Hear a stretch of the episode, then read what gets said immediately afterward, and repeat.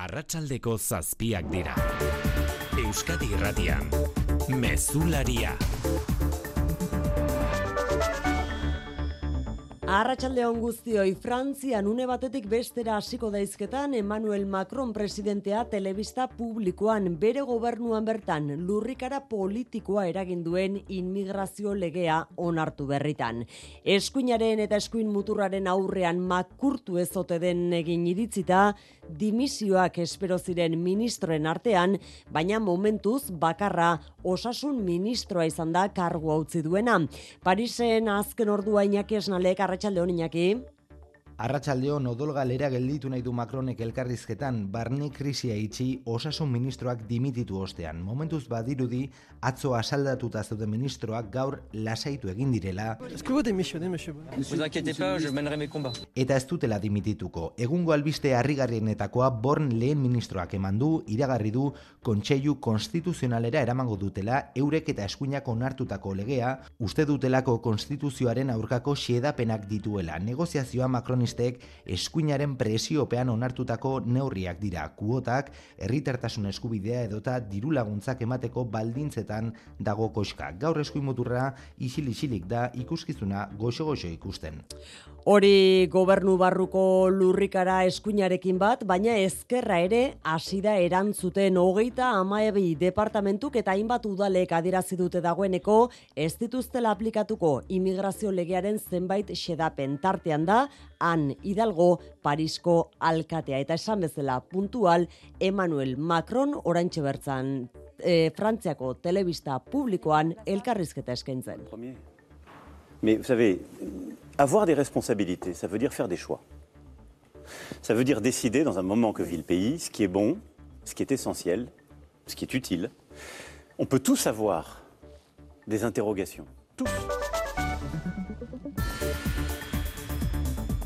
Urte luzetako negoziazio eta tirabiren ondotik berriz Europar batasunean ere akordioa dago asilo eta migrazio itunaz historikoa Ursula von der Leyen eta Roberta Metxola Europar batzordeko eta parlamentuko presidenteen iritziz.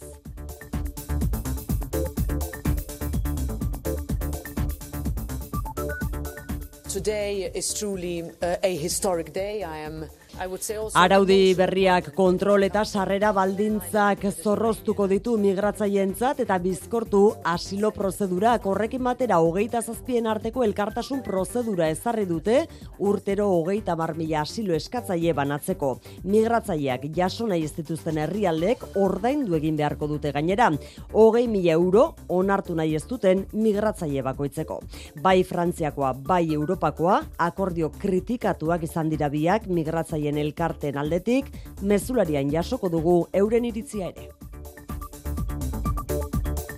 Egunak utzitako gainerako gaietan xikarresna larratxaldeon. Arratxaldeon bai. Gernikako udalak gaitzetxe egin ditu lointekeko jokalari batek salatutako sexu erasoak eta klubak biktimari babesa adieraziko di ordu bete barru taldeak jokatuko duen partidaren atarian. Mario López Gernikako saskibaloi taldeko entrenatzaile oiaren aurkako sexu eraso salaketak publiko egin eta hiru egunera plazaratu du oharra Gernikako udalak, baina EH Bilduri eta EAJari eskasa iruditu zaie eta bi talde politikoek elkarrekin eskatu dute udalaren baliabideak biktimaren esku usteko protokolo bat zehazteko aurrerantzean alakorik errepika ez dadin eta udala hauzian akusazio partikular izan dadila. Hain zuzen, akusazio partikular gisa aurkezteko asmoa du lointek taldeak eta biktimari elkartasuna erakusteko ekitaldia egingo du iluntzeko zortzietan Gernikako taldeak jokatuko duen Europako partidaren aurretik.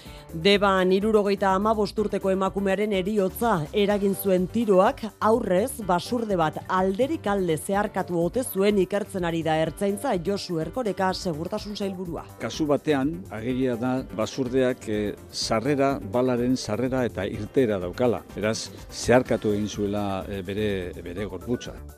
Erkorekak jakinarazi du, usaldi horretan parte hartu zuten hogeita iru eiztarietatik seik egin zutela tiro, bost basurde hiltzitu zela eta usaldi horretatik nahi gabe atera zela irurogeita amabost urteko emakumearen eriotza eragin zuen tiroa. Nola nahi, balistika probak, emakumearen autopsiak eta basurdearen nekropsiak utziko dituzten emaitzen zain jarraitzen du ertzaintzak. Kultur arloan bi eriotzaren berri izan dugu Felip Oianburu eta Jorge Jimenez dira azken orduetan. Filip Oianburu musikari idazle eta koreografoa eun eta bi urterekin hilda, bereziki dantzaren inguruan jardun zuen, baina bestelako ekoizpenak ere egin zituen hoien artean dantzaren, euskal deituren eta politikaren inguruko idatziak. Jorge Jimenez Alberdaniako editoria berriz, irurogeita zazpi urterekin hilda gaixotasun baten ondorioz, dena den azken unera arte ikusi dugu liburu aurkezpenetan, idazlen ondoan, azkenekoz duela egun gutxi, eneko aizpuruaren gaueko azken ekspresoa liburuaren aurkezpenean. Eta gainerakoan esan, ba, egutegiari begiratu eta lau egun besterik ez direla falta gabonetarako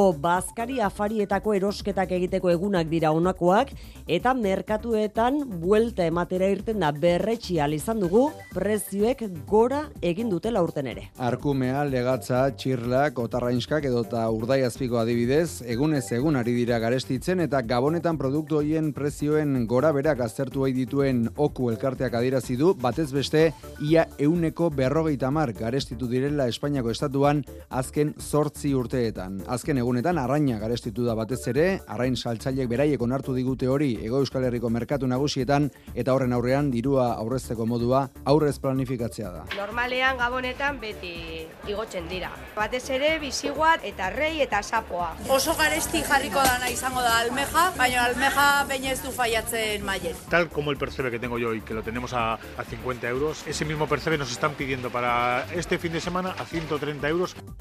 Kiroletan, Iñaki Berastegi Arratsaldeon. Arratsaldeon aian, eh? Urteko azken partida jokatuko du gaur atletikek.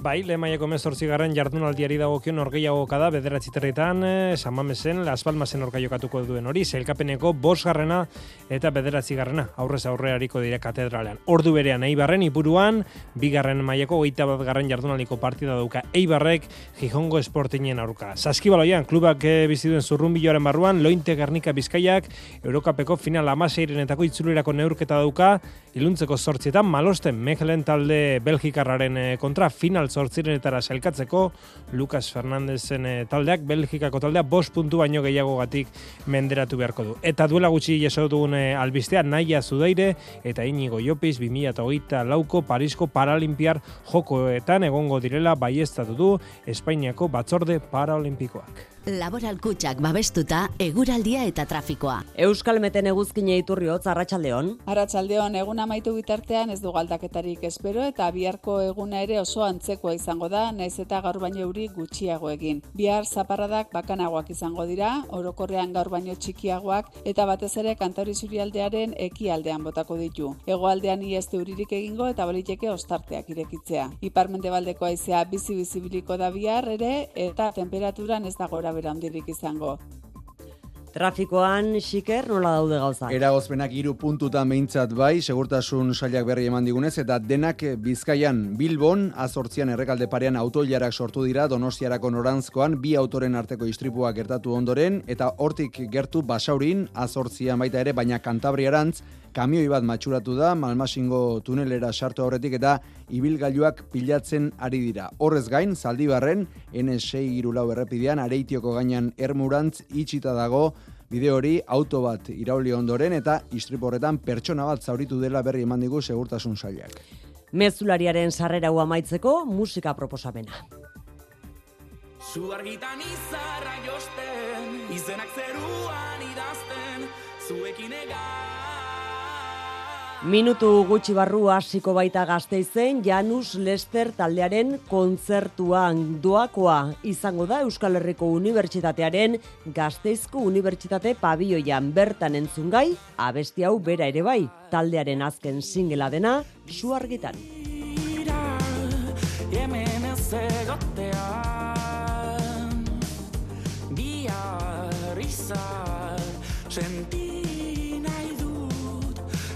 Kantu Arratsaldeko zazpiak eta bederatze minutu, teknikan eta realizazioan Xanti Gurrutxaga eta Xabier Iraola.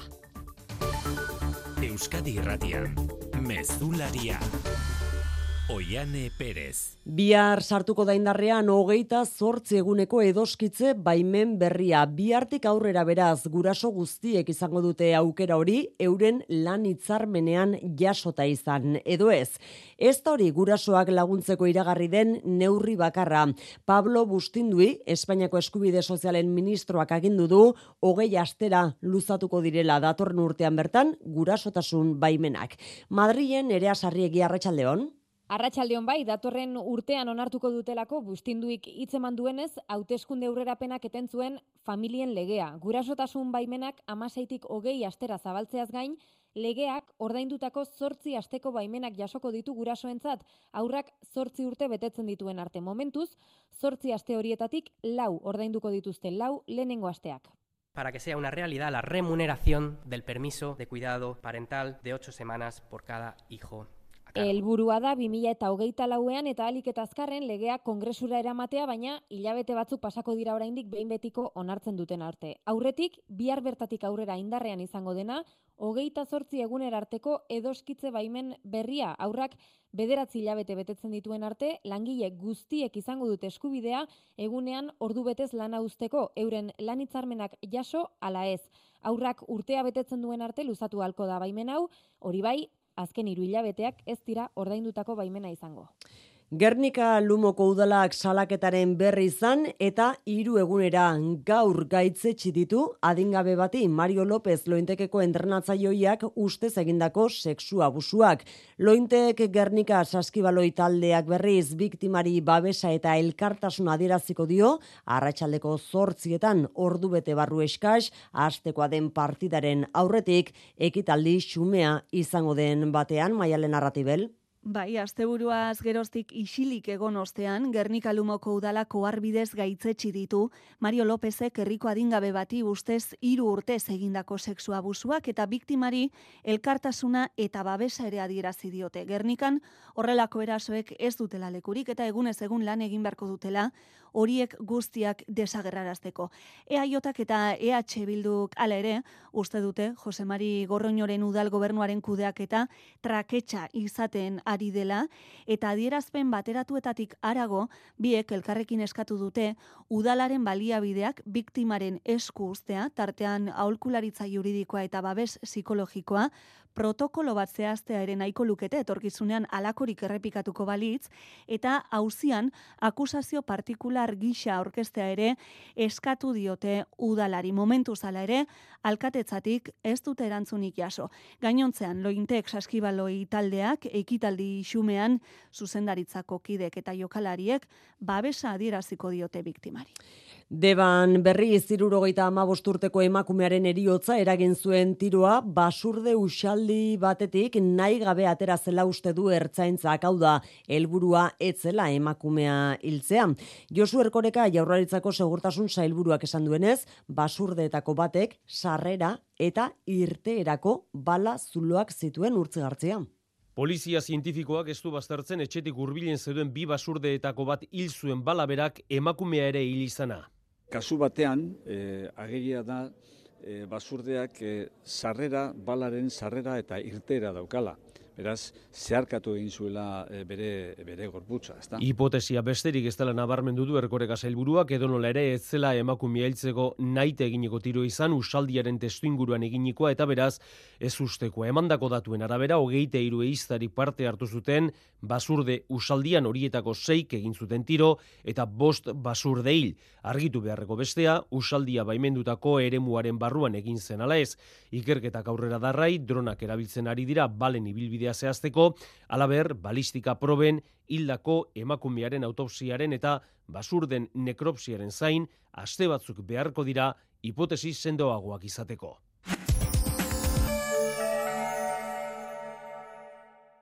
Bada beste modu bat erretirorako aurrezteko. Azalpen argi izan bardu. Etorkizuna nola planifikatu ondo uler dezazun. Dena azaltzen dizu norbaitek soilik lagun diezazuke erretirorako aurrezten. Gure gestoreek adibidez, laboralkutxaren biziaro aurreikuspen planak. Azaldu, ulertu, erabaki. Laboralkutxa, bada beste modu bat. Baken Magnificate derra kursal eszenan. Netherlands Back Society gabonetako doinuak dakarzkigu Alex Potter kontraten horrak zuzenduta. Baken aurrekarien lanak eta haren Magnificat maixuzkoa entzun gai, iluntasunetik argitasunerantzko musika ibilbidean. Netherlands Back Society, abenduaren hogeita iruan, sarrera kursal.eusen. Gabon hauetan oparitu euskara. Gabon hauetan oparitu kultura. Euskal kulturaz gozatzeko garaia da. Diskoak, liburuak, filmak naiz jokoak. Elkarren eskutik. Terririk ez da ez da ez da Nogenekoak aben zirkel diskoaz arratzean. Ez da Ez da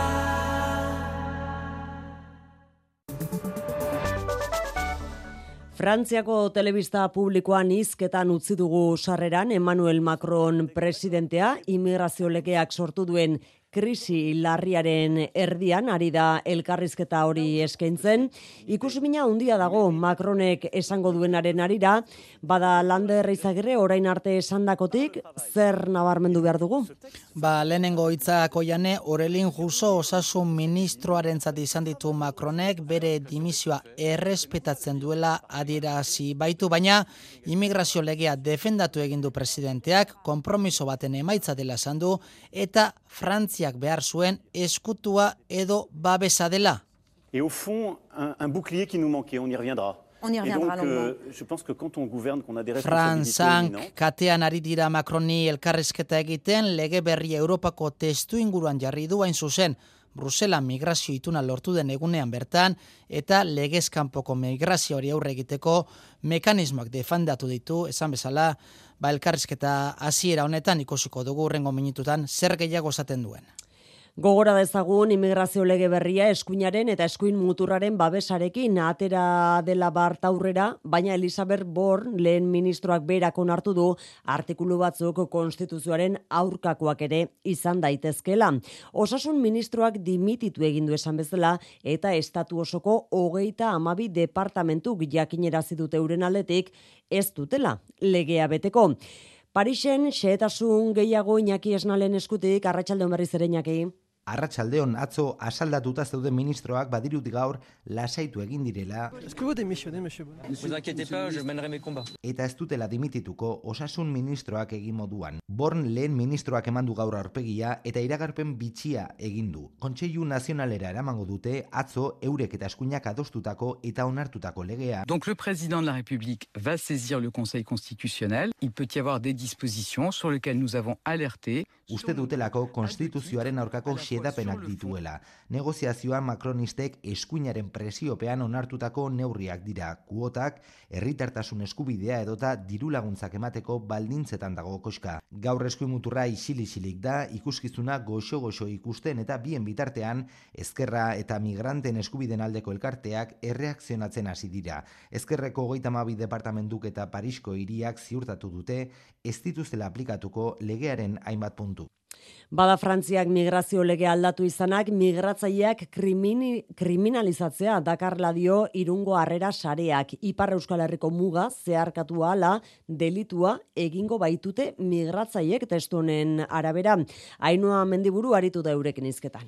Endaiako kaletan paperik gabe atzematen zituzten migratzaileak batzutan kanporatu egiten zituzten. Orain, akaso atxilotu egingo dituzte. Horrela esan digu Itziar Gomez, irungo harrera sareko kideak. Orain arte ba, paperik egotea e, falta administratiboa zen, eta hemendik aurrera delitua izango da, kriminalizatu egingo dituzte.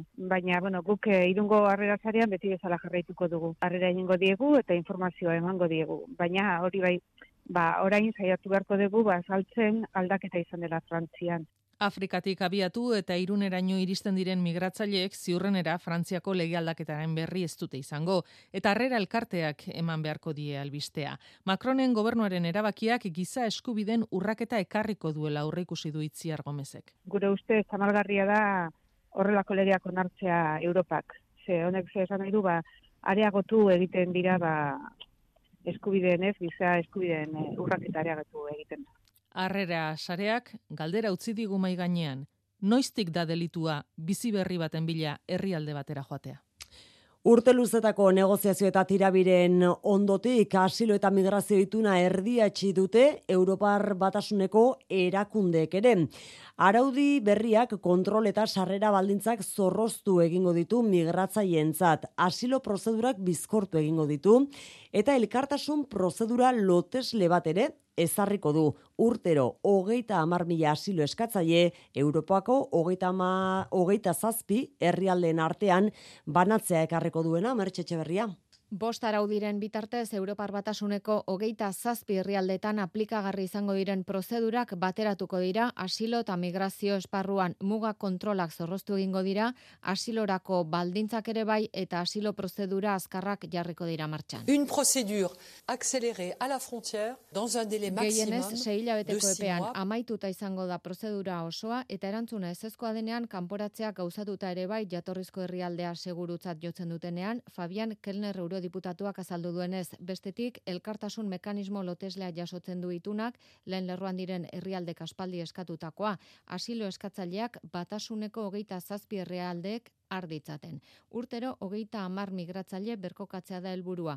Uko egiten dioten herrialdeek diruz egin beharko dute ekarpena hogei mila euro jaso beharko luketen pertsona bakoitzeko. Eta azkenik krisi egoeretan gainezka egiten duten herrialdei ahalmena emango zaie neurri bereziak hartzeko. With this historic agreement, we are opening a new chapter. Akordioa historikotzat jo du Margaritis Iskinas, Europar Batzordeko presidente ordeak, aro berria zabalduko du esan du Europar migrazio politikan, bere hitzetan Moria kale eta Lampedusako tragediak Europar politika ezaren ondorio izan baitziren. Datozen hilabeteetan berretxiko dute ituna Europako Parlamentuak eta Kontseiluak. Iruñean Joseba Asiron buru izango duen udal gobernu berriari buruzko akordioa aurki iritsi daiteke asteburuaren aurretik ziurrenik ere. Negoziaketak etengabekoak dira eta EH Bilduk geroa baik eta zurekin Nafarroak esandakoa datu zen e, bi erredoetzi asteburu aurretik lotu nahi dute akordiori. Bien bitartean polemika areagotu eginda. Kristina Ibarrolak ez duelako deitu nahi ordenantza fiskalak onartzeko ezoiko udal bilkura. Eta horrek, iruñari berreunda berrogeita mar mila euroko galera eragin ahal diolako. Aitor Perez, iruñean konta iguzu. Udal gobernu berria osatzeko negoziak eta kondo doazenaren seinale txema mauleon zurekin Nafarroako zinegotziaren hitzak dira. Esta semana seguro que somos capaces de ya concluir el proceso. Data finkorik ez, baina asteburu aurretik iragarri nahiko lukete bai gobernu akordio baita gobernu osaketa ere. Horri buruzko adierazpen publikorik ez du egin EH Bilduk bai ordea Kristine Ibarrolari eskatzen dioten ezoiku udal bilkurari buruz. Alik eta lehen deitzen ez badu ordenantza fiskalak ezin izango dira urte amaitu aurretik onartu eta ondorioz hiriak berreun eta berrogeita mar mila euro gal ditzake Josia Baurrea zinegotzia. Ezoiko eta premiazko osoko bilkura deitzeko eskakizuna betetzen ez bada, alkatea berak ondare erantzunkizun pertsonala izan dezake. Kristina Ibarrolak ordea ez du ezoiko bilkura deitzeko asmorik bere hitzetan ardura zentsura mozioa babestuko duten alderdiena da. De los impuestos de los ciudadanos de 2024 creo que se tiene que responsabilizar el que va a gobernar en 2024. 2000 garren urtean Joseba Siron alkatea izango bada ordenantza fiskalak aurrera ateratzea bere ardura izan behar duela esan du eta nahiko balu abenduaren hogeita zortzitik aurrera bilkura deitu dezakela dio. Madrilen berriz azkenean jarri diote eguna Pedro Sánchez eta Alberto Núñez Feijoren arteko bilerari etzi eta kongresuan izango da goizeko amarterdietan. Ba, iruñeko zentsura mozioaren gaia mai gainean jarriko diola iragarri du Feijok, Sánchezek berriz argi utzi dio independentistekin hizketan jarraituko duela. Arabako aurrekontuekin gertatu ez bezala datorren urtean errentaren gaineko zerga euneko bi bosteko deflatatzea ezartzeko akordioa lortu du Arabako foru gobernuak alderdi popularrarekin. Akordioa egin dute popularrek ogasun batzordean hainbat neurri onartzaren truke. Zurin etxe berria.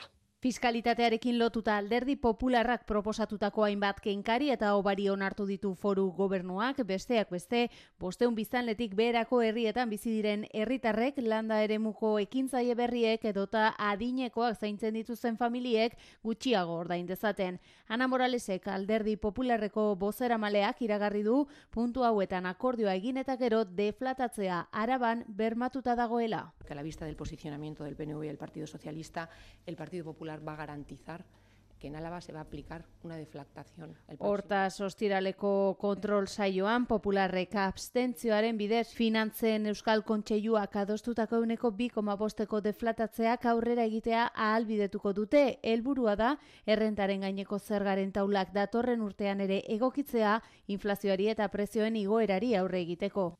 Oraintxekoa dugu berri zaraban bezala Gipuzkoako foru aldundiak ere euneko bi bosteko tarifen deflatazioa onartzea aurrikusten duela. Horretarako premiazko foru dekretu bat lantzen ari da Gipuzkoako enpresa eta autonomen lehiakortasuna bermatzeko helburuarekin. Neurri sorta hori abenduaren hogeita zortzian onartuko da ezoiko kontseiluan, ondoren batzar nagusietan aurkeztuko da eta 2008 lauko urtarriaren batetik aurrera aplikatzea da helburua. Eider Mendoza diputatu nagusia. neurri fiskal sorta honen bidez, familien, autonomoen eta oroar herritaren ekonomia babestu nahi dugu, inflazioaren eta prezioen gorakadaren aurrean.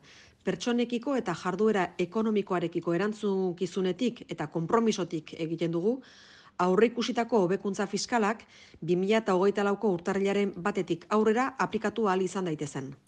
Kritikak jaso ditu azken orduetan lurraldeetako lan hitzarmenak estatukoen gainetik lehen esten dituen neurriak. Espainian patronalek ez ezik, UGT eta Komisiones Obrera sindikatuek ere salatu dute. Eta hemen labek ere nerea argi ilunak ikusten dizkio. Bai, labek ohartarazten du errege dekretuak baldintza ezartzen duela autonomia erkidegoetako hitzarmenek lehentasuna izan dezaten. Langileentzat estatuko hitzarmenak baino onuragarriagoak izatea diote zehaztapen horren bidez bertako negoziazio kolektiboak estatukoaren menpe jarraituko duela. Madrilen UGT eta Komisiones Obrera sindikatuek ere kritikatu duten neurria ez hainbeste edukierengatik. Gobernuak alde bakarrez adostu duela salatu dute eta elkarrizketa mailaren premiazko bilera eskatu dute hautsitako konfiantza berreskuratzeko Unai Sordo Komisionesen idazkari nagusia. Para restaurar las confianzas se están viendo quebradas ante las decisiones unilaterales del gobierno. Baina kritika gogorrenak COE patronalaren aldetik jaso ditu Espainiako gobernuak leialtasun falta eta lan erreformaren akordioa urratu izan leporatu diote azpimarratu dute konstituzioak jasotzen duela tamaina honetako aldaketak gizarte eragileekin kontrastatu behar direla. Europar batasunean berri zilebete luzeetako negoziazioen ostean arau fiskal berriak adostu dituzte hogeita zazpietako ekonomia eta finantza ministroek. Blokeoa gainditzeko ezinbestekoa izan da Frantzia eta Alemaniaren arteko akordioa.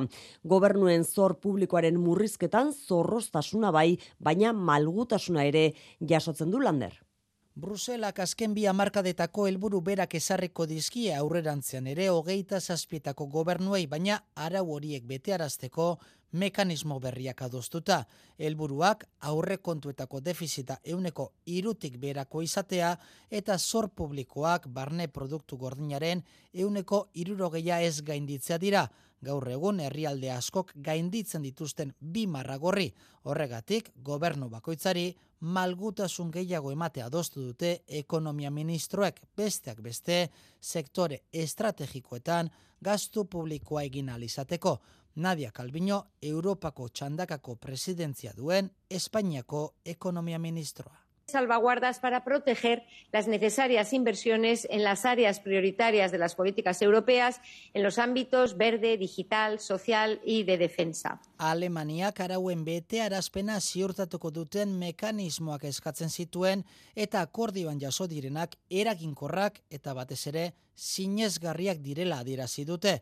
Gobernuen zor publikoa modu malgu, baina ambiziotsuan jeisteko konpromisoa ben jasota, Europar Parlamentuak eman behar di orain akordio honi bere oniritzia.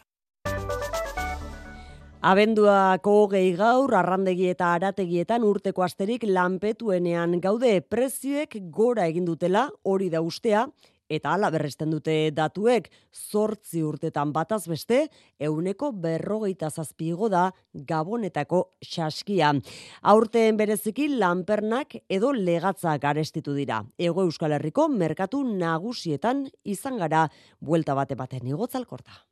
Legatza freskoan hogeita bos, hogeita zazpi euro artean kiloa, arkumea hogeita zortzi, hogeita amar euroan kiloa, bisigua irurogei eurotik gora, beste beste prezio horiek aurkituko ditu eroslea gaur gabonetarako erosketa egitera joaten bada. Eta egunez egun, garestitzen doaz, okuren azken txostenaren arabera abendu hasiratik ona bat beste uneko ia bos garestitu dira prezioak gabonetan oikoak diren produktuetan. Gehiago arrainaren kasuan, euneko gehi esaterako legatza, arrain saltzaileek eureko nartu digute hori, eta ondorioz, aurrez planifikatzea diru aurrezteko modua da.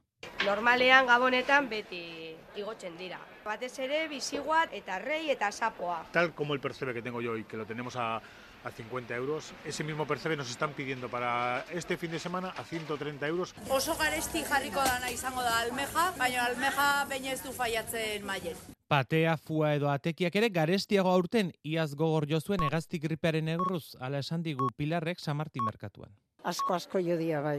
Mm, Zango nuke, ez dakit, baina igual amabi, amauzteuneko. Hau berezia da eta nola garai berezietan erosten dan. Egun bereziak dira egu berrietakoak entzun duzue, batzuk aurretik lanak eginda sumatu ditugu, baina gehienek esan digute asteburu honetan egingo dituztela egu berrietako erosketak eta ordaindu beharrekoa ordainduko da.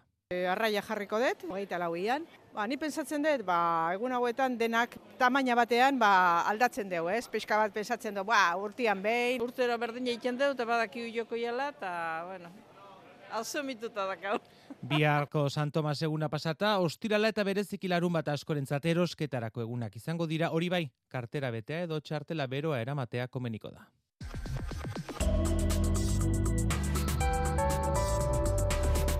Euskadi Irratian, eguraldia eta trafikoa.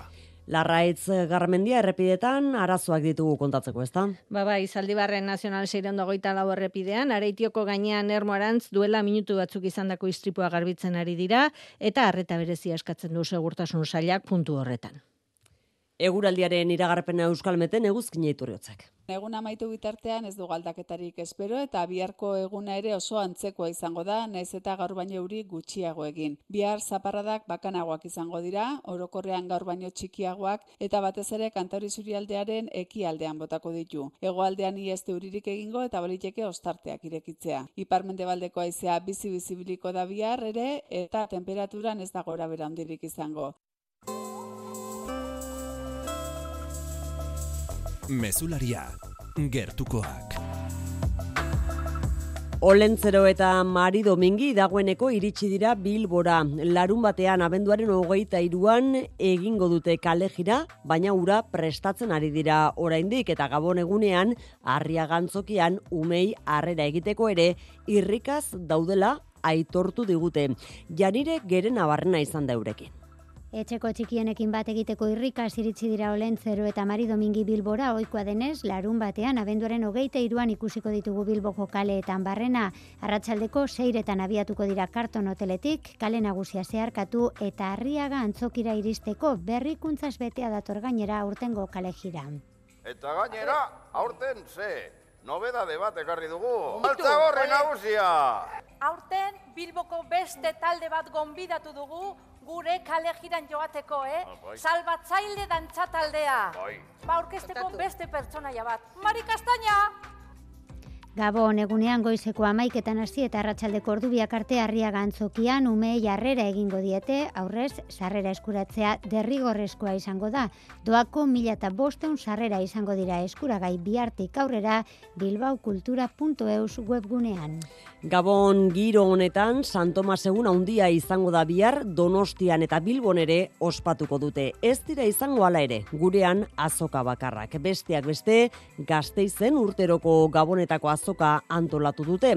Sei amarka da bete ditu azoka horrek eta urten berritasun ugarirekin dator. Zurin etxe berria. Bai, eta berritasun hoien artean nabarmentzeko musika animazio ibiltaria, erabako elikagaien bankuaren aldeko pintxo solidarioa, edota azoka animatzen eta jardueren berri ematen goiz osoan zehar, espiker edo animatzaile bat hariko dela aurreneko aldi. Zurterolez, Vital Fundazioak antolatuta gabonetako nekazaritza azoka antolatu dute, goizeko bederatzietatik arratsaldeko irurak arte, gazteizko plaza berrian, ia eun postu jarriko dituzte, erdia arabako ekoizleena, besteak beste gaztak, kogia, ardoak, lekaleak, barrazkiak edo da eztia erosteko aukera izango dute hurbiltzen diren herritarrek. Handik oso metro gutxira, memoria plazan berriz, ardoak, bermuta, gaztak, txokolateak, olioa edota, hildak dastatzeko parada izango da. Horretarako, ezinbestekoa izango da alde zarruetik izena ematea, ustartze dastatze bakoitzean, hogeta bost lagunentzako lekua egongo da eta bilduta dirua Arabako elikagaien bankura bideratuko dute. Urte bat Benediktarrek dozena batek behiokeko monastegia utzi zutela eta bizitegia eta humanismoa fundazioari hemen. Fundazioa lehen urratsak ematen hasi da eta iragarri dituen egitasmoen artean Beneditarren zelda zaharrak berritu eta osasun saieko langilentzat alokairuan apartamentuak eskaintzea da. Andoni Lizeaga. Etxea aurkitzeko zailtasunak ikusita fundazioak osasun saileko zaintzailei eskainiko die monastegia. RB Grifato. Le logement social destiné au personnel soignant qui a beaucoup de difficultés à se loger. Osasun gunek eta ospitalek uko egin behar izaten diete hartatzailei eskasia horrengatik eientzat hogei leku prestatuko ditugu. Hain zuzen Beneditarren zelda zaharretan. Hogeita bi metro kuadroko estudiotatik hasita, hiru geladun hogeita bi metro kuadroko apartamentu apartamentuetaraino etxe bizitza soziala izanen da. Baionan eta kanbon ari diren profesionalentzat seguruenik hala ere berritze lanak egin behar dituzte iru milioi euroko lanak. Eta eraikinaren bestalde batean egonaldi laburrak egiteko aukera izanen da Beneditarren, Aterpetze, Oiduraren, Aritik tiraka. Eta beste tradizio batek segitzen du ardigaznaren ekoizpenarenak. Beneditarrek gazna ontzen irakatsi diete gazte batzuei eta ekoizteaz gain sektore horretan lanbide eta lan integrazioa egiteko asmoa dute. Liburutegian konsultak egiteko edo errezurako itzultzen dira Benediktarra noiz behinka otoiguneak atxiki bai dituzte eta bizi ondoko Santa Eskolastika monastegian bizi dira zerorekin. Kultura leioa. Eta gaur kulturan bi eriotza ditugu. Ipar Euskal Herrian dantzaren alorrean erreferente nagusietakoa izandako Filip Oianburu hilda eun eta bi urterekin. Joxo Ugalde. Koreografoa, dantzaria, musikaria, idazlea, pentsalaria, arlo askotan nabarmendu da Filipe Oianburu pupu. Frantzian bigorren jaioa, hiru urte zituela familia Montevideora joan zen. Zortzi urtera Parisa joan ziren. Filipe ekan egin zituen lehen ikasketak, eta han izan zuen lehen hartu emana Euskal Dantzarekin. Ondoren, endaian sakondu zuen oporraldietan. Mila bederatzeun dagoita emeretzian, biarritza etorri zen. Bigarren mundu gerraren aseran, eta Euskara ikasi zuen. Biarritzen e, ola eta dantza taldearen gidaritza hartu zuen. Ondoren, oldarra izena hartu zuen taldeak. Eta aurrerago, etorki kantu eta dantza talde profesionala sortu zuen. Parisen izan zuten egoitza Euskal Dantzariaiek. Parisen prentsa biziki ona izan zitzaikun. Hori egia da. Artikuluak atxeki ditut. Eta bi hilabetez segidan uh, antzoki berean segitu. Baina uh, dirua etzen hain sartzen. Eh. Sala handi bat zen, bi milatoki etzen betetzen. Gero bi urtez, bi urtez, guti gora bera, ibili gara Londresen, Dublinen, Frantzian, Alemanian, eta abar. Mundu osoan aritu zen taldea. Etorki sortu aurreko hiru urteetan Eusko ikaskuntzako idazkari izan zen Filipo Oianburu. Oianburu eta Etorburu abez batzak ere sortu zituen idazle gisa hainbat liburu idatzi zuen, dantzaz, euskal deiturez eta politikaz, baita anarkismoaz ere. Frantziako eta Ipar Euskal Herriko irratietan ere aritu zen lanean. Hileta, abenduaren hogeita zazpian izango da ratxaldeko lauretan, biarritzeko erraustegian.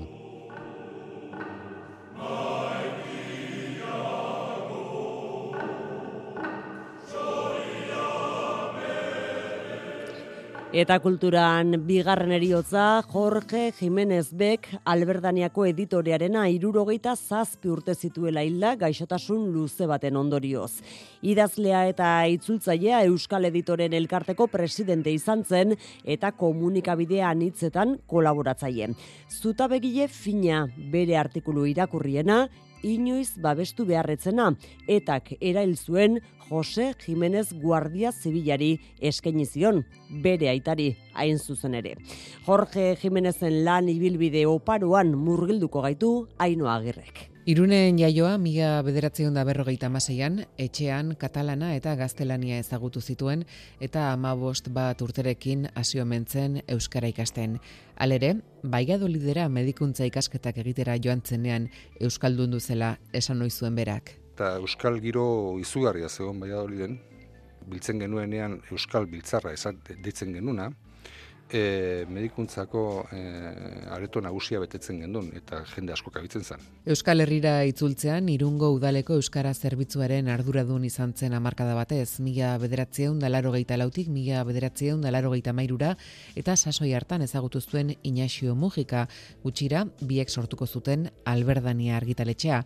Hogeita amar urte hauetan, zeireun bat liburu plazaratu dituen argitaletxea. Berez, e, argitaratzailearen lana, editorialen lana zirbor este este adala, ez da, egile eta e, irakurren arteko zirbor este nolabaiteko bat gera, ez da. Alberdaniako editore izateaz gain, Jorge Jimenez itzultzaile ere izan zen, amabost liburutik gora itzuli zituen argitaletxe horrentzat, gehienak euskaratik gaztelaniara. E, euskeraz e, oso ondo idazte zuen, baina erdera zobeto, eta euskeratik erderara itzultzeko habilidade berezia zeuken bueno, merkatuko idate bestek, baino e, itzultzailerik obreen azala. Jorge Jiménez, Euskal Editoren elkartearen presidente izan zen amala urtez, eta 2000 eta mairutik 2000 eta amazazpira Eusko Jaurlaritzako hizkuntza politikako ikerketa eta koordinazio zuzendaria. Gugan beude beraz, Filipe Oianburu eta Jorge Jiménez. Iñaki Berastegi Arratsaldeon. Arratsaldeon hoien, eh? Kirol albisteetan gaur albiste nagusi Atletiken partida aurteko azkena jokatuko du. Gaueko bederatzetan bai, Samamesen Atletikek eh, Las Palmasen aurka neurtuko ditu indarrak.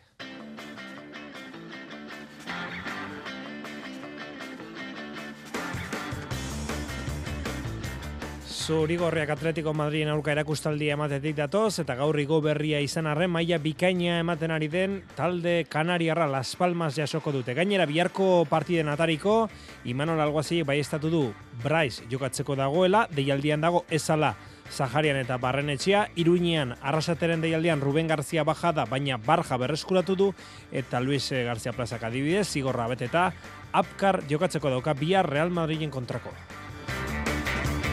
Bigarren mailan Samameseko partidaren ordu berean, baina kasu honetan Ipuruan Eibarrek Gijongo Sporting bigarren mailako hirugarren sailkatua jasoko du armaginek zazpi jardunaldi daramatzate irabazi gabe.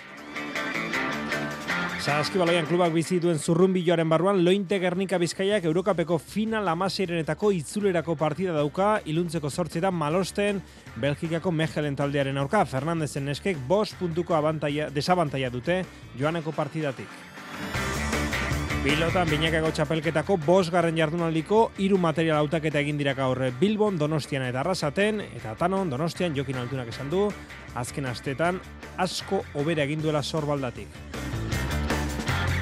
Eta igerik eta egokituan albiste zino bea, Espainiako batzorde paraolimpikoak baiestatu baitu, inigo Jopis eta Naia Zudaire, Euskal Igerilariak 2008 lauko Parisko Paralimpiar jokoetan egongo direna. Zazpiak eta berrogeita bi minutu entzule lagunok arratsalde eta ongi etorri mezulariko kirol tarte honetara. Lehen maiako emezortzi garren jardunaldia urteko azken partidak atzotik eh, jokoan dira eta atletikek gaur esango dio agur urteari eta klubaren eun eta hogeita bosgarren urte urrenari, samamesen Las Palmasen aurka gaueko bederatzi terdietan hasita. Aritz gai esegi, arratsaldeon. Arratsaldeon, Iñaki. Morales gainezka llegatuko da atletik aurkora Atletico Madrien aurka erakustaldi eman ondotik, baina, bueno, Las Palmas kontuan hartzeko taldea da, igo berria bada ere. Bai, olatuaren gainean, amaitu gura du urtea atletikek, eh, talde zurigorriak eh, bi labete daramatza galdu barik, eh, Barsaren kontra, monjuiten e, jaso zuen azken porrota, eta gainera, ba, Atletico Madrien kontra, zuka ipatu moduan, partida biribila jokatu zuen, aspaldi jokatu duen, osoena beteka da, hartu zuten e, Zalek, bide beretik jarraitzea da xedea, e, talde irabazlea dela erakustea alegiazken urteotan lortu ez duena, baina hankak lurretik e, jasobarik e, denak zer dagoen badakielako, gorengo mailan eta gainera zuka aipatu moduan Las Palmasek ez dizkio gauzak erraz eh, jarriko Gironaren eh, baimenarekin e, txapelketako ezusteko nagusi dela esan daiteke talde goberria izan arren ba Europatik e, puntura baino ez dagoelako Europatik gertu alegia ondo jokatzen du García Pimentaren taldeak gol gutxi jasotzen ditu Espainiako ligan gol gutxien jasotzen dituen bigarren taldea da eta gainera ba sekulako etekin ateratzen dio ba sartzen dituen golei ez da oso talde golegia baina sandakoa gol golei ba, segulako etekina atera die orain arte partida, berandu da, bederatzi terdietan otze ingo du katedralean e, euria ere, ba, iragarrita dago, eta aurkaria berez, ba, ez da erakargarriena Iñaki, baina horrelako partidak irabazteak ematen dute denboraldi bukaeran e, saria, eta ja, ba, gaurkoan e, atletikek bere maila erakusten duen, eta talde hon bat mendean hartzeko kapazten. Angele Garitan ondarro gure futbol adituak hitzauek egin ditu gaur, kirolege saioan, García Pimentaren Las Palmas iburuz. Oso ondo jokatzen dago futbolean atzetik, eta golape bai egiten dituz barrutik eta eta e, eta egaletatik eta milionak da nik uste dut momentu honean dauela oso lasai ikusten da taldea, urduritasuna ez dauka, ikusita zen dagoene zekatenean. Bueno, gaia samaikakoari dago kionez, oraindik eh, noski mhm. ez daukagu esku artean, eh, dakiguna da, edo ez dakiguna da, dian ziur nor jokatuko duen, ez da? Bai, Prados edo bezga da zalantza bakarra, baina Pradosek eh, aukerak baliatu ditu, bere postua oikoa betitik eh, Bueno, ba, jokatu duen postu hori euskarria da, orain arte horre ez duia jokatu, eta eta bi aukera mandizkio, ba, premiak e, behartuta balberdek, eta bietan, bai Granadan eta baita Atletico Madrien kontra, sekulako maila eman du, eta ziera batean, ba, ez dago motiborik e, bainat prados kentzeko, baina egia da, ba, bezgak eskarmentu gehiago duela, balberdenen konfiantza duela, eta lesio batetik urten berritan, ba, bueno, bai, jokatzeko moduan dagoela, eta kaso hortik etorri daiteke barritasunen nagusiak gainerakoan, da defentsan eutxune asko daude, oraindik ere, jerai minartuta dago, De Marcos minartuta dago, Euskarrian Galarretak eta Dani Garziak ere ezin izango dute jokatu lesionatuta daudelako, eta muniain osatu da, baina gaur gaurko ze ez daukalekurik hasierako amekakoan, beraz, atzean aukera hondirik ez daukalako, eta aurrean, ba, sekulako joa erakusten eh, ari direlako, ba, erasoan ari direnek, ba, hor da barritasunik espero, eta ia, ba, Euskarrian zer gertatzen den, eh, errarekin batera, norke jokatzen duen horren bestez, unai Simonek jokatuko du batean, lekue, Bibian, Paredes eta Jerai, e, Juri izango dira barkatu atzeko lerroa osatuko dutena, errerarekin batea Prados edo Besga, zera batean nik Pradosen aldeko apustu egiten dut, Iñaki Williams eskuine galetik, Niko Eskerretik, Zanzetek egingo ditu lotura danak, eta guruzeta izango da futbolaririk aurreratuena. Dudarik ez dagoena da Euskadi Erraten Aritz gai egingo duela partidaren kontaketa. Aritz, gero arte! Gero arte! Bueno, gaur atletikek partida, bihar realak osasunak eta alabezek jokatuko dute. Ala, gaur iman alguazilek, Jago Barsatek eta Luis García Plazak partida aurreko oiko prentsa gerraldiak eskaini dituzte. Realak bihar, zazpieta, Mirandilla Berria zelaian, Kadiz izango du kontrario, eta gaur Imanolek jakitera mandu, ba bihar bertan jokatzeko dagoela, entzun. Bueno, eh, egia esan, eh, albiste hona ditugu, eh, ja, zati, seguru nik gero eh, gehatze esatenak eh, ikusiko, zue, ikusiko dezue, eta Braiz eh, dirudienez eh, elduitea, eh, beha gogotxu dago, meikua baimena mandu, así que Braiz bilar ba, ba, urekin egongo da. Beste guztiak, egia esan, ba, bueno, eh, betiko golpeak eta bueno, betiko partidu ondoreko ondorioak, baina egia esan, danak ondo. Ba, partido ondorengo ondorio horietatik, atera da, bazaharian ez dagoela deialdian barren etxarekin eh, batera, eta espero bezala, Bryce bai, hautatuta dagoen artean dago. Reala ligako zeigarren postuan, Europako postuen leian bete-betean, eta kontrako egoeran, Kadiz, jaitxira postuetatik kanpo bai, baina ies egin ezin da. Oriotarraren ustez, Sergio talde ala ere beti ondo lehiatzen da. Garbi dago, zaila izango ala, gogoratu, azkenengo partidua beraien kontra ere oso zaila izan zen, eta, bueno, e, ni badakit e, oso zaila izango gala, e, gero betikoa. a, bai beraiek, bai guk, e, ba, nahi deguna da, bueno, azkenengo partidua ondo bukatu eta garaipena lortu, baina eske, naiz eta zaikapenean hor behian egon, e, beti, bueno, e, nahiko kompetitiua dira eta bila ez da desberdina izango. Eta noski, txapeldunen ligako final sortzirenetako zosketa ere izpide izan dute, eta Imanolek hausie esan du, PSG egokitu izanaz. Ni behintzat eh, oso gustora eh, jakin da, izu asko taldea dela, favorituena, seguro ni beste batzuekin ba, liga txapelduna irabasteko, eta hori izugarrizko erronka da.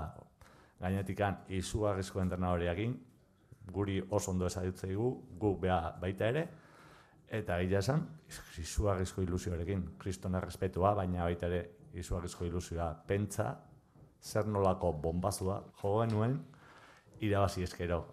Ba hori zubietan, eta taxoaren goize egin duzasuna, biharko Mallorcaren aurkako partidaren aurroko azken entrenamendua, arrasateren deialdian aldaketa bakarra dago, mini hartuta dagoen Ruben Garzia zerrendatik kanpo geratu da, eta arazo fizikoa gaindituta zerrendara itzuli dena kike barjada. Rai hori etxean azken minutuan irabazi ondotik, jagoba arrasatek uste du, garaipen horrek auspua eman diezaiokela taldeari. Bai, garaipenak beste auspo bat, beste animo bat emoten dutzu, baina bueno, jakinde garaipen bat lortu dugule bakarrik eta oin ezinga gelditzu horretan, ez? Bigarren bat kateatzen badugu, ba ondeino garrantzitsua izango da eta hori da gure helburu bizarrez, partidon batein eta eta garaipena lortu. Aurrean Javier Agirreren e, Mallorca izango du, Balearu hartetako taldea ere, zelkapenaren e, bigarren zatian, bekaldean sartuta dago. Talde deserosoa dela, nabarmendu du, arrasatek. Aurkari oso deserosu ez, azkenengo lau partidutan, kopaku kontu hartut ez dugu golik jaso, berdinketa asko, egizia kostetxe jakola irabazti, baina eure irabazti beso gatsa da. Eta normalin, ba, ba bueno, aurkari xe txiki eitz, naben e, talde horietako bat, ez, aurkari gitzik emotu nabe beran mailarik onena Mallorcan kontra, eta hori nik uste dut eure daukien doai badala.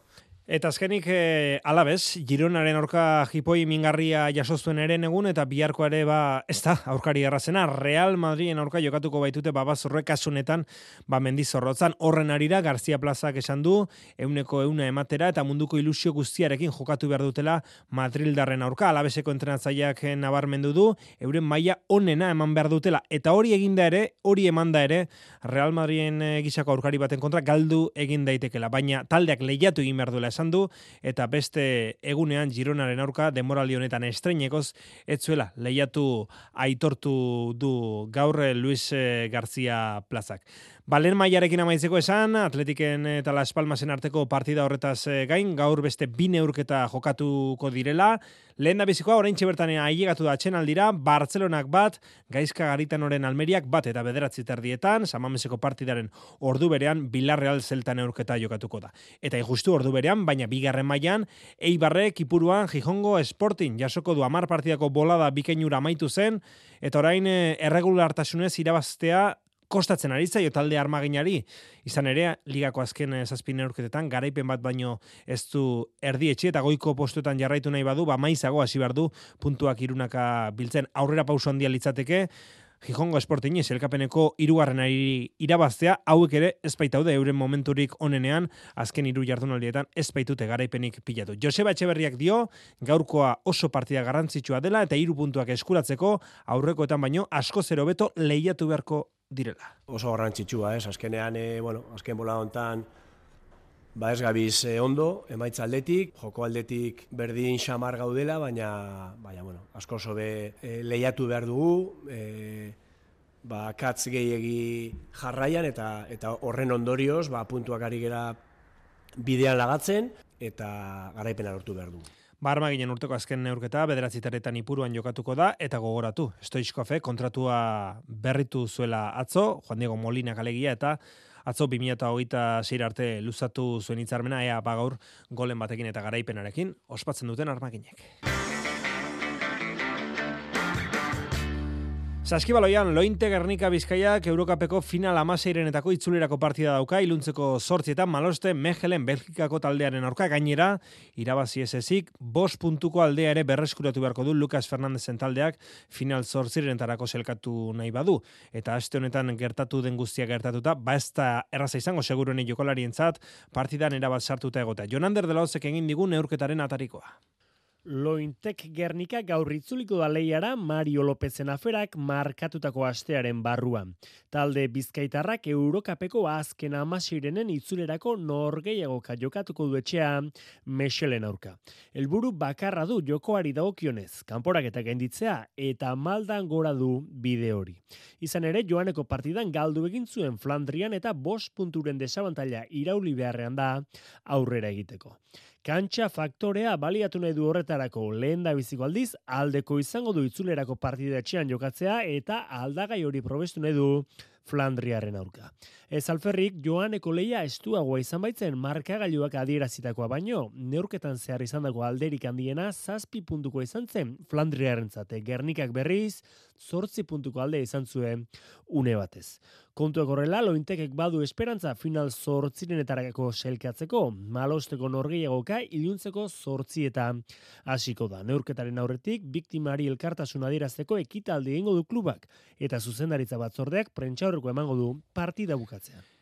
Euroligan atzo Baskoniak badakizuenez, galdo egin zuen Maccabi Tel Aviven aurka Belgraden eta Australian Turkian Anadolu SFSen pistan hariko dira Dusko Ivanovitzen muntillak bien bitartean Euroligan gaur beste laun eurketa jokatuko dira. Jokoan da Fenerbahce eta Zalgirisen arteko hirugarren laurdenean Fenerbahcek berrogeita mar, Zalgirisek berrogeita mabos, atxenaldian Monakok berrogeita zazpi, Panathinaikoseko geita meretzi eta zortziterrietan beste bine eurketa. Bayer, Anadolu Efes, guztu Baskoniaren aurkaria, Olimpia Milano, Asbel azken e, neuroketa.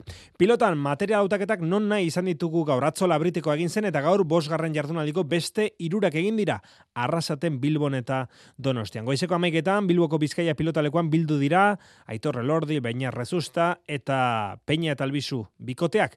Bi bikoteek aurreko jardunaldian eh, galdu egin zuten eta Jonander Albizuk dio aurrekoan ez zituztela sentipen honenak izan, baina konfiantzarekin daudela. Bueno, ondo ez, aurrekon egia esan, e, nik uste txabalketa partuik kaskarren egin duela, sentsazio hobenak etzin izan. Baina, bueno, aste honetan entrenau, gaurre joan entrenatzeko eta, bueno, ber, sentsazio honak e, bere jugun, da, bueno, e, nik uste txabalketa hasiera hona indeula, konfiantzaz gare, e, partiu zail badaukau aurretik, baina nik uste gure maia ematen badauk ere jugula. Bere aldetik, aitorre lordik dio, materialaren bizitasunaren bitartez, aurkariak menperatzeko, dominatzeko aukera izan dezaketela.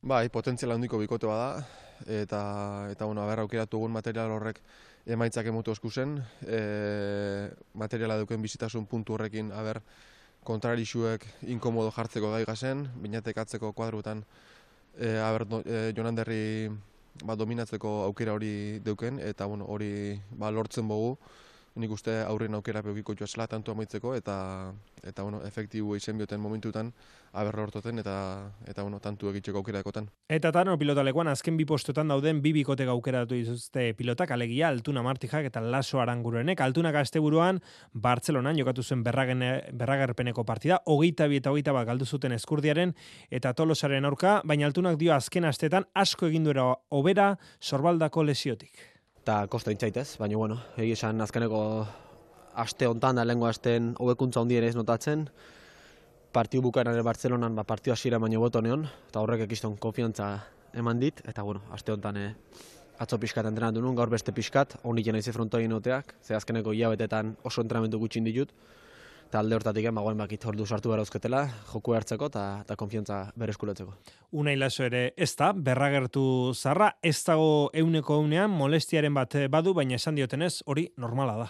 Bueno, e, kostatzen zaite rekuperatzen, eta, bueno, e, molesti batzuk ditut beti, baina, bueno, e, askotan hitz egin dut ba, hori, e, fisioekin, eta hola, normala dela, eta oa luzarolako izango dituela ba, beti molestia horiek edo, edo osea, que, Ostiralean gaueko amarak eta laurdenetan hasiko den le, e, jaialdiko lehen partia izango da, laso arangureren eta altuna eta martijaren arteko hau, eta ostiralean e, bertan, eskurdiak eta tolosak, hartolak eta imazek, arrasaten e, jokatuko dute, eta material aukerak eta hori ere gaur e, arazorik gabe eginda arrasaten. Albiste honak gaur igerik eta egokituan e, jaso ditugu, Espainiako batzorde olimpikoak, inigo Jopis eta Naia Zudeire Euskal Igerilarien parte hartzea ziurtatu bermatu baitu 2008 lauko Parisko Paralimpiar jokoetan. Inigo Jopes. Gure intentzioa ba, lehenengo aukeran minima hori lortzea zen, eta bueno, ja atea dira gutxieneko markak, e, Rotterdamen egindako denborekin ba, jalurtu dugu txartel hori, eta hori e, oso pozan dia eta baita ere lasaitasuna. Bazorionak naia zudeireri eta inigo jopisi. Txirrendularitzan 2008 lauko Espainiako bueltaren ibilbidea aurkeztu zuten atzo, dakizuenez Portugalen Lisboan hasiko da, erlojuaren aurkakoarekin abuztuaren amazazpian, eta Madrien amaituko da, erlojuaren aurkakasunetan ere, iraiaren sortzean eh, Euskal Herrian ere izango da buelta gazteizen hasi eta izkiko parke naturalean amaituko baita emezortzigarren etapa. Denera, bederatzi etapa amaituko dira aldapagora, eta nabarmentzekoa da azken asteko gogortasuna, World Tour taldetatik kanpo, ba bigo onbidapen emango ditu gauzak ondo bueltak eta bigo onbidapen horien borrokan lau talde ari dira nagusiki Euskaltel Euskadi, Kern Pharma eta IAS parte hartu zuten Caja Rural eta Burgos beraz hiru euskal talde ditugu leia horretan. Mikel Niebe Kern Farmako zuzendarietako batekin hitz egin dugu gaur, Kirolegez saion eta leitzarrak ibilbidaren gogortasunean jarri du azpimarra. Egi esan impresio horrekin julitzen, ez? E, Ni guztia, ligurda ikusioten e, itzuli gogorren egin mendiko eta asko, e, sprinterantzat aukera oso oso gutxi, eta eta bai, e, sentsazio horrekin ez, e, buelta ibilbide bintzat e, oso gorra.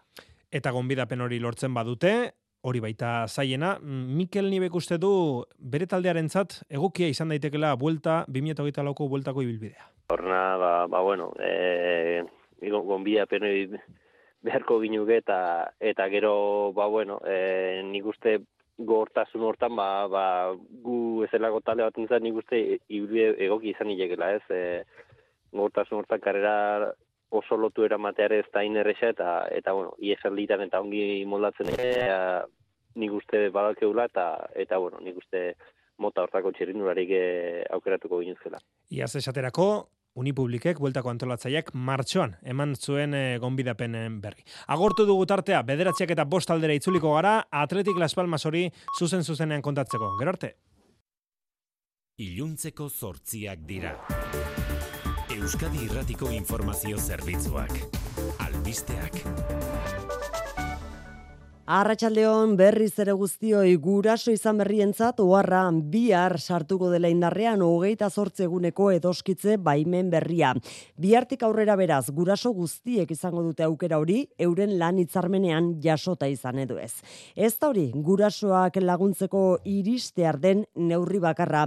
Pablo Bustindu Espainiako Eskubide Sozialen ministroak agindu du hogei astera luzatuko direla datorren urtean bertan gurasotasun baimenak lau hilabetetik bost hilabetekoak izatera igaroko dira bera. Zorrekin batera bestea, ordaindu egingo dela, aurrak zortzi urte bete arte hartu daitekeen zortzi asteko kontziliazio baimena. Para que sea una realidad la remuneración del permiso de cuidado parental de 8 semanas por cada hijo. Datorren urtean 2008 lauan zortzi asteetatik lau ordaintzen hasiko da gobernua.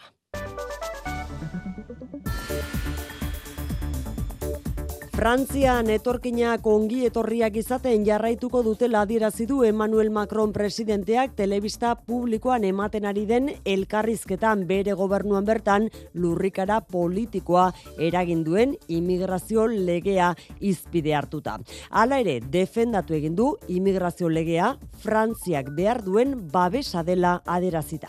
Et au fond, un, un bouclier qui nous manquait, on y reviendra. On y reviendra donc, euh, je pense que quand on gouverne, qu'on a des responsabilités éminentes. Ezkerra berriz hasi da erantzuten, hogeita amabi departamentuk eta hainbat udalek adierazi dute dagoeneko ez dituztela aplikatuko immigrazio legearen zenbait xedapen tartean da, han Hidalgo Parisko alkatea. Xikerresna, Larratxaldeon. Larratxaldeon, oiane. Urte luzetako negoziazio eta tirabiren ondotik Europar batasunean ere akordioa dago asilo eta migrazio ituna. Bai, eta historikoa da Ursula von der Leyen eta Roberta Metxola Europar batzordeko eta parlamentuko presidenteen hitzetan. Today is truly uh, a historic day. I am, I would say also emotional moment. You know, I come from Araudi berriak kontrol eta sarrera baldintzak zorroztuko ditu migratzaileentzat eta bizkortu asilo prozedura. Horrekin batera, hogeita zazpien arteko elkartasun prozedura ezarri dute urtero hogeita amar mila asilo eskatzaile banatzeko. Migratzaileak jaso nahi ez zituzten herrialdeek ordaindu egin beharko dute gainera. Hogei mila euro onartu nahi ez duten migratzaile bakoitzeko.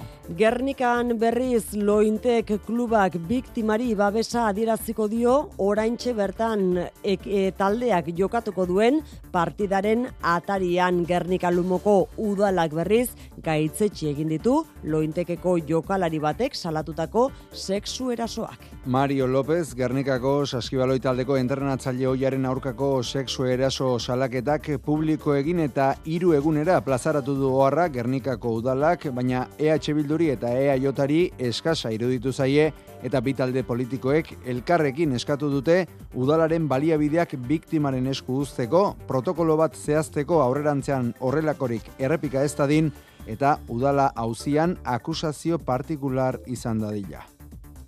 Deba nirurogeita amabosturteko emakumearen eriotza eragin zuen tiroak aurrez, basurde bat alderik alde zeharkatu ote zuen ikertzen ari da ertzaintza Josu Erkoreka segurtasun zailburua. Kasu batean, agegia da basurdeak e, sarrera, balaren sarrera eta irtera daukala. Eraz, zeharkatu egin zuela e, bere, bere gorputza. Erkorekak jakinarazi du usaldi horretan parte hartu zuten hogeita hiru eiztarietatik, seik egin zutela tiro, bost basurde hil zituzela eta usaldi horretatik nahi gabe atera zela irurogeita amabost urteko emakumearen eriotza eragin zuen tiroa. Nola nahi, balistika probak, emakumearen autopsiak eta basurdearen nekropsiak utziko dituzten emaitzen zain jarraitzen du ertzaintzak. Ekonomia gaietan Arabako foru aldundiak errenta zerga deflatatuko du alderdi popularraren babesa lortu ondoren. Bizkaia mezala, bi puntu terdiko deflatazioa izango da Araban eta Gipuzkoako aldundiak ere hori bera egin nahi du, baina oraingoz ez du babes nahikorik. Hori horrela, Gipuzkoako aldundia premiazko foru dekretu bat lantzen ari da, neurri fiskalak urtarrilaren batetik aplikatu ahal izateko. Nafarroako parlamentuak berriz, bihar onartuko du errenta zerga euneko lau deflatatzeko zerga erreforma. Eta kultura arloan bi eriotzen berri izan dugu azken orduetan. Filipe Oianburu eta Jorge Jimenez dira azken orduetan. Filip Oianburu musikari, idazle eta koreografoa eun eta bi urterekin hilda, bereziki dantzaren inguruan jardun zuen, baina bestelako ekoizpenak ere egin zituen, hoien artean, dantzaren, euskal deituren eta politikaren inguru inguruko idatziak. Jorge Jimenez, Alberdaniako editoria berriz, irurogeita zazpi urterekin hilda gaixotasun baten ondorioz, dena den azken uner arte ikusi dugu liguru aurkezpenetan, idazlen ondoan, azkenekoz duela egun gutxi, eneko aizpuruaren gaueko azken ekspresoa liburuaren aurkezpenean. Errepidetan ez tanabarmentzeko arazorik ordu honetan, eta eguraldiari dagokionez, giro euritsuarekin jarraituko dugu. Egun amaitu bitartean ez du galdaketarik espero eta biharko eguna ere oso antzekoa izango da, naiz eta gaur baino euri gutxiago egin. Bihar zaparradak bakanagoak izango dira, orokorrean gaur baino txikiagoak eta batez ere kantori zurialdearen ekialdean botako ditu. Hegoaldean du uririk egingo eta baliteke ostarteak irekitzea. Iparmende baldeko aizea bizi bizibiliko da bihar ere eta temperaturan ez da gora bera izango. Arratxaldeko zortziak eta sei minutu dira, gaurkoz besterik ez gure aldetik. Gabon giroan eta txistorra usainarekin itzuliko gara bihar, San Tomas egunean. Bihar arte ondo izan.